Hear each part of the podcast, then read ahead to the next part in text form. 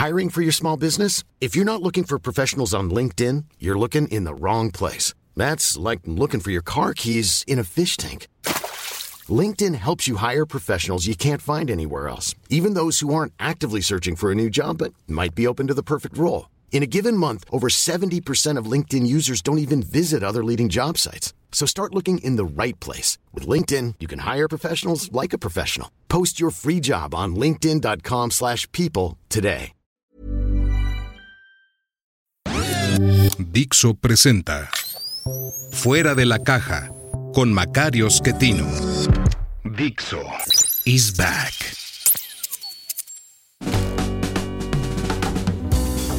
Bienvenidos, esto es Fuera de la Caja. Yo soy Macario Esquetino y le agradezco mucho que me escuchen esta revisión de lo ocurrido en la semana que termina el 24 de septiembre de 2023. La primera semana, creo yo, de la nueva etapa en que nos encontramos. Le había yo dicho que después de fiestas patrias íbamos a estar en una etapa diferente en materia política. Creo que así es Creo que estamos ya prácticamente en el camino de 2024 y esto implica, bueno, pues eh, una dura batalla entre la coalición que defiende al presidente y la coalición de oposición.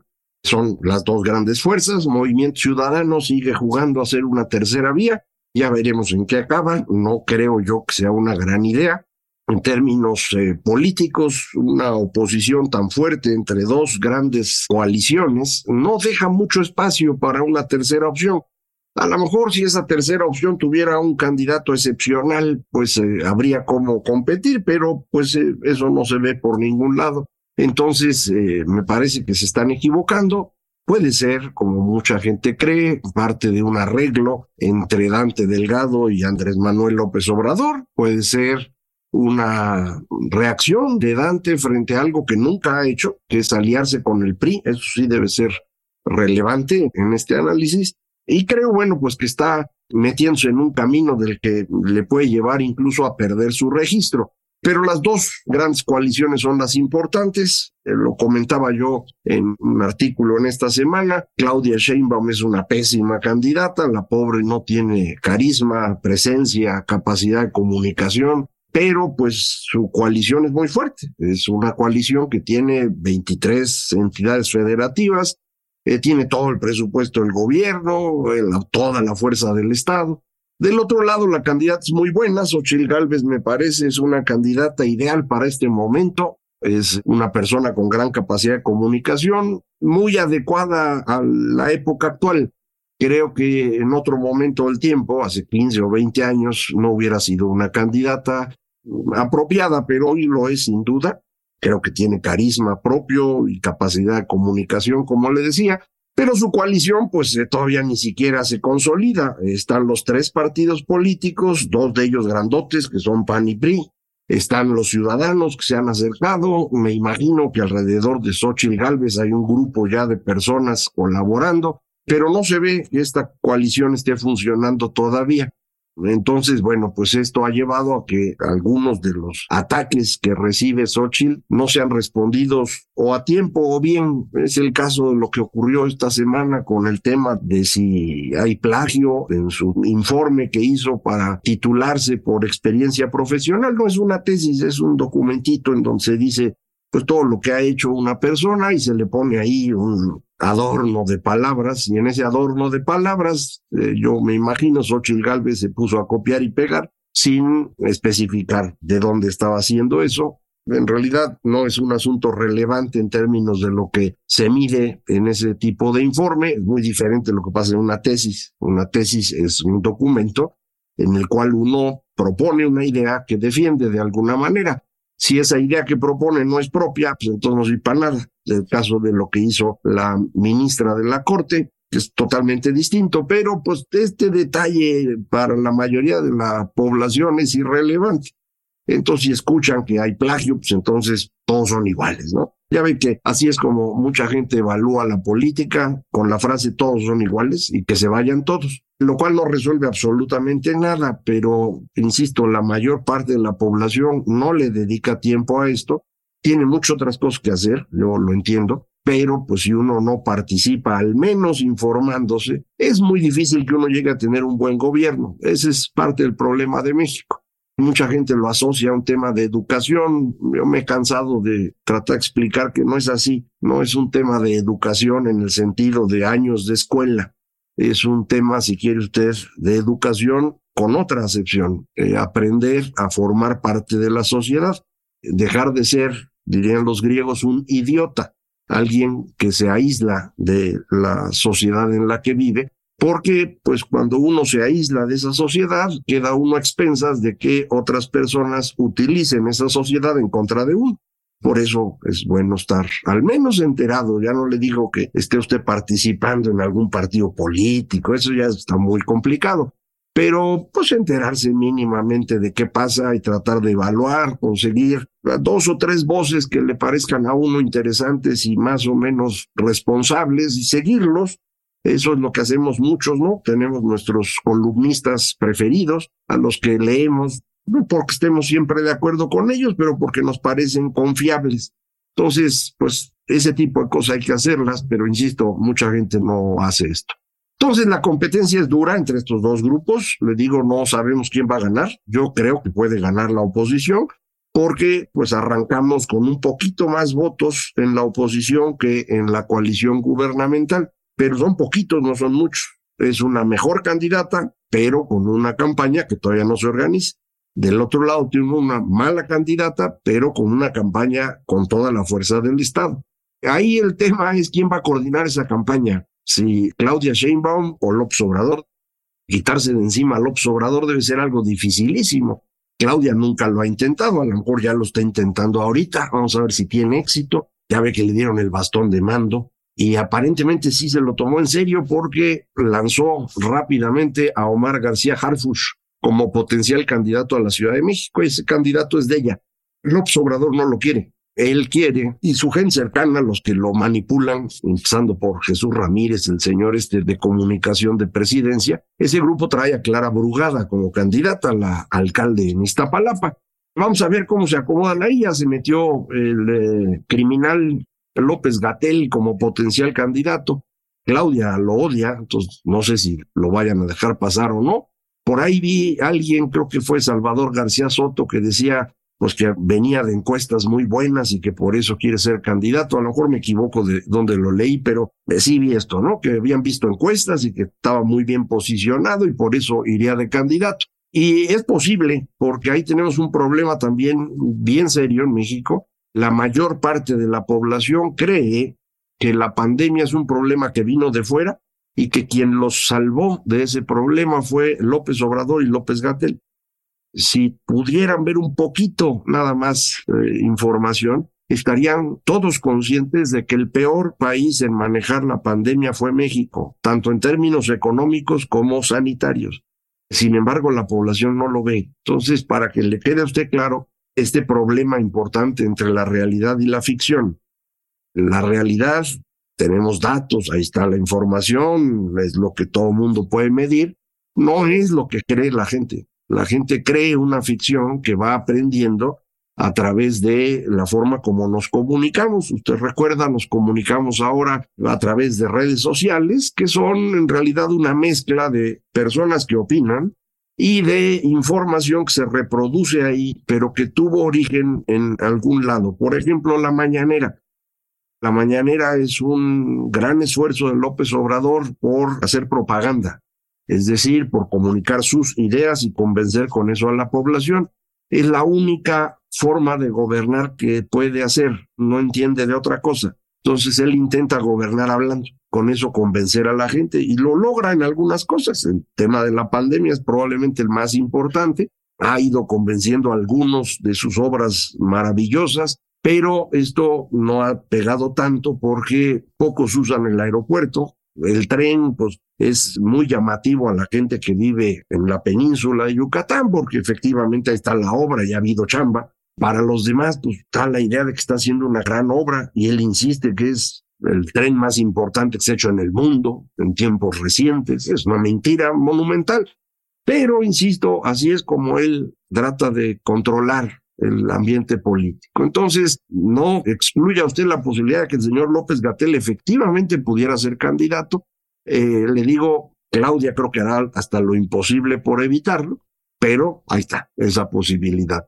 Y esto nos permite hablar de las otras elecciones estatales que muy rápidamente va a empezar usted a ver candidatos, candidatas. Acuérdese que son nueve entidades federativas, entonces me imagino que serán cinco para mujeres y cuatro para hombres o al revés, pero tiene que ser más o menos parejo. Vamos a ver en dónde se acomoda cada una de las personas. No está claro cómo se debe hacer eso, al menos para mí no está claro pero se supone que deben entrar en igualdad de condiciones hombres y mujeres. No se vale poner a las mujeres en los lugares que ya están perdidos, ¿no? Ese es el criterio del Tribunal Electoral, pero fuera de eso no hay claridad.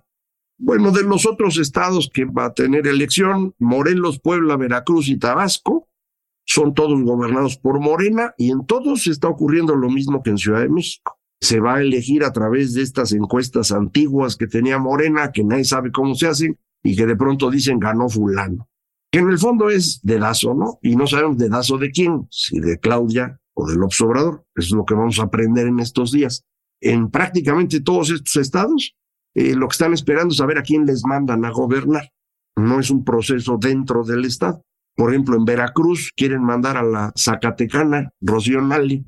En Tabasco les cayó Javier May, estaba construyendo el tren Maya y antes había estado en la Secretaría del Bienestar. Para Puebla, que quieren mandar al coordinador de diputados. En Morelos no tengo idea qué está pasando, además de que ya es un estado sin ley. Entonces, así es como funciona Morena. Chiapas también está gobernado en teoría por Morena, pero en realidad ese estado es del Partido Verde. Por eso Zoé Robledo no pudo llegar. Creo que el Partido Verde va a decidir qué hace. Ahí hay un tema familiar el actual gobernador Rutilio Escandón, su esposa Rosalinda López, que es la encargada, creo que, de grandes contribuyentes en el SAT. Está en el SAT, eso seguro, en un puesto muy alto. Ella es la hermana de Adán Augusto López. Y hasta donde yo entiendo, la idea es que ella iba a gobernar Tabasco. Eh, Adán se fue a la grande, fue una tragedia lo que le ocurrió, y que le ponen a Javier May en Tabasco. Entonces, no sé cómo estén ahí, pero van a estar enojados, ¿no? Fuera de estos estados de Morena, hay elecciones en tres estados en los cuales gobierna alguien distinto. Jalisco, Movimiento Ciudadano, Guanajuato y Yucatán, que los gobierna el PAN. En los tres estados, la disputa no es quién va a venir de fuera a gobernar, sino quién de adentro va a gobernar. Y en los tres casos, creo yo, los candidatos que están mejor ubicados en las encuestas son los alcaldes o presidentes municipales, pues, de la principal ciudad, de la capital. En el caso de Guanajuato es León, porque Guanajuato capital es muy chiquito. La alcaldesa de León eh, parece ser la mejor ubicada, pero el gobernador prefiere a su secretaria de Desarrollo Social, dicen los chismes. En el caso de Jalisco, el mejor ubicado es Pablo Lemus, alcalde de Guadalajara, pero el señor gobernador prefiere a Clemente Castañeda, el senador. Y en el caso de Yucatán, la persona mejor ubicada es Renán, el alcalde de Mérida, que en realidad debió haber sido el gobernador en este periodo, pero por alguna razón no pudo y entonces le cayó del cielo a Mauricio Vila la candidatura, fue gobernador, no es un panista tradicional yucateco, es más cercano al PRI, ha acercádose mucho al Obrador, entonces ahí hay temas. Pero vea usted la diferencia en los procesos, ¿no? En los estados gobernados por la oposición hay un conflicto para decidir quién va a ser y es un conflicto al interior del grupo gobernante y de sus aliados políticos y es propio de la democracia. Del otro lado, en los que son de Morena, el tema es quién va a ser seleccionado por alguien que no sabemos todavía quién es, o sea, quién controla la campaña si López Obrador o Claudia Sheinbaum. Eso va a ser muy importante para saber. Después de eso, después de estos nueve personajes que van a ser candidatos a gobernador, vienen un montón de alcaldías, ¿eh? algunas importantísimas, capitales de estados, ciudades relevantes. En 30 de las 32 entidades habrá elecciones de alcaldes, solo Veracruz y Durango no hay. Y en Coahuila no va a haber elección de Congreso local, los otros 31 congresos locales se renuevan. Es una cosa de locos esa elección. Vamos a ver en qué acaba. nada más administrar eso va a ser complejísimo, costosísimo, en un momento en el que no hay lana. Vuelvo a insistir en temas que ya hemos hablado, no le está alcanzando el dinero al gobierno. Apenas eh, me di cuenta de fin semana que me puse a hacer algunos números para analizar el paquete para 2024. Están haciendo un arreglo para 2023 para que no termine tan mal, que depende fundamentalmente de que su inversión pública se reduzca, pero notoriamente a la mitad que es prácticamente el nivel más bajo que hemos tenido de inversión pública en la historia, el que tuvimos 2019-2020. Lo tienen que regresar a ese nivel si quieren terminar este año como dice su documento. Si no lo hacen, entonces van a terminar por arriba en el déficit este año, con lo cual el déficit para el próximo es de esperar sea todavía mucho mayor. Como ese déficit que plantearon para el año que entra ya está en los límites de lo aceptable, si estos datos del fin de este año resultan más altos, pues entonces nadie les va a creer el otro. Y entonces el momento de eureka que van a tener mis colegas, los analistas, las calificadoras, pues puede ocurrir antes de la elección. Y eso es todo lo relevante aquí, ¿eh? No hay duda de que va a haber un problemón con las finanzas públicas. Eso no significa una devaluación necesariamente del peso, no significa que nos falten dólares o que se acaben las reservas internacionales. No, es simplemente que el gobierno no va a tener dinero para operar y entonces va a necesitar subir impuestos y reducir gastos. Como los gastos ya los redujeron al mínimo en prácticamente todas las dependencias, con la excepción de defensa nacional y de energía, entonces pues no hay margen ya para moverse, tendrán que subir impuestos. Lo que están esperando es que esto ocurra después de la elección. Y entonces ya para cuando todo el mundo se dé cuenta digan, ya ven, nosotros gobernábamos bien, el culpable es el nuevo, en este caso la nueva, Claudia o Xochitl, la que sea. Y entonces digan, pues necesitamos regresar, ¿no? Ya ve cómo son. No sé si les dé tiempo o no por este tema que acabo de comentar.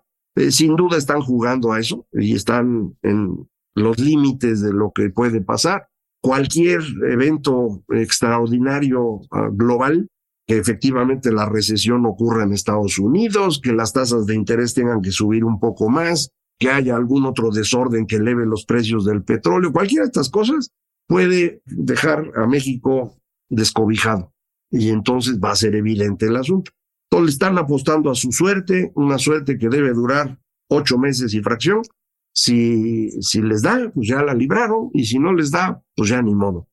En cualquier caso, usted va a pagar. Eso sí, no tenga ninguna duda. Usted va a pagar. No sé si el resultado ocurra antes y entonces antes de pagar le den chance de votar pensando algo. O tenga usted que votar así sin saber y después, dos meses después, le digan, fíjate que no estaban bien las cuentas, y entonces vas a tener que pagar. Entonces vamos a subir los impuestos o vamos a tener que quitar algunos gastos Vamos a ver qué se les ocurre, pero va a ser una situación bastante compleja. E insisto, esto no se va a reflejar necesariamente en una crisis como las de fin de sexenio antiguas, porque ya tenemos un tipo de cambio flexible, porque el Banco de México es autónomo, porque hay reservas suficientes. O sea, no es un problema de con el resto del mundo, es un problema de nosotros solitos. Eh, entonces, pues será un golpe diferente, pero golpe va a ser. Entonces vaya usted preparando su lana porque le va a tocar pagar y vaya usted tratando de informarse adecuadamente para que su decisión de voto sea la mejor posible. Aquí vamos a seguir haciendo un esfuerzo por ayudarlo a tener más información. No debe ser esta su única fuente de información, pero si me hace favor de escucharme, yo se lo agradezco mucho. Muchísimas gracias. Esto fue Fuera de la Caja.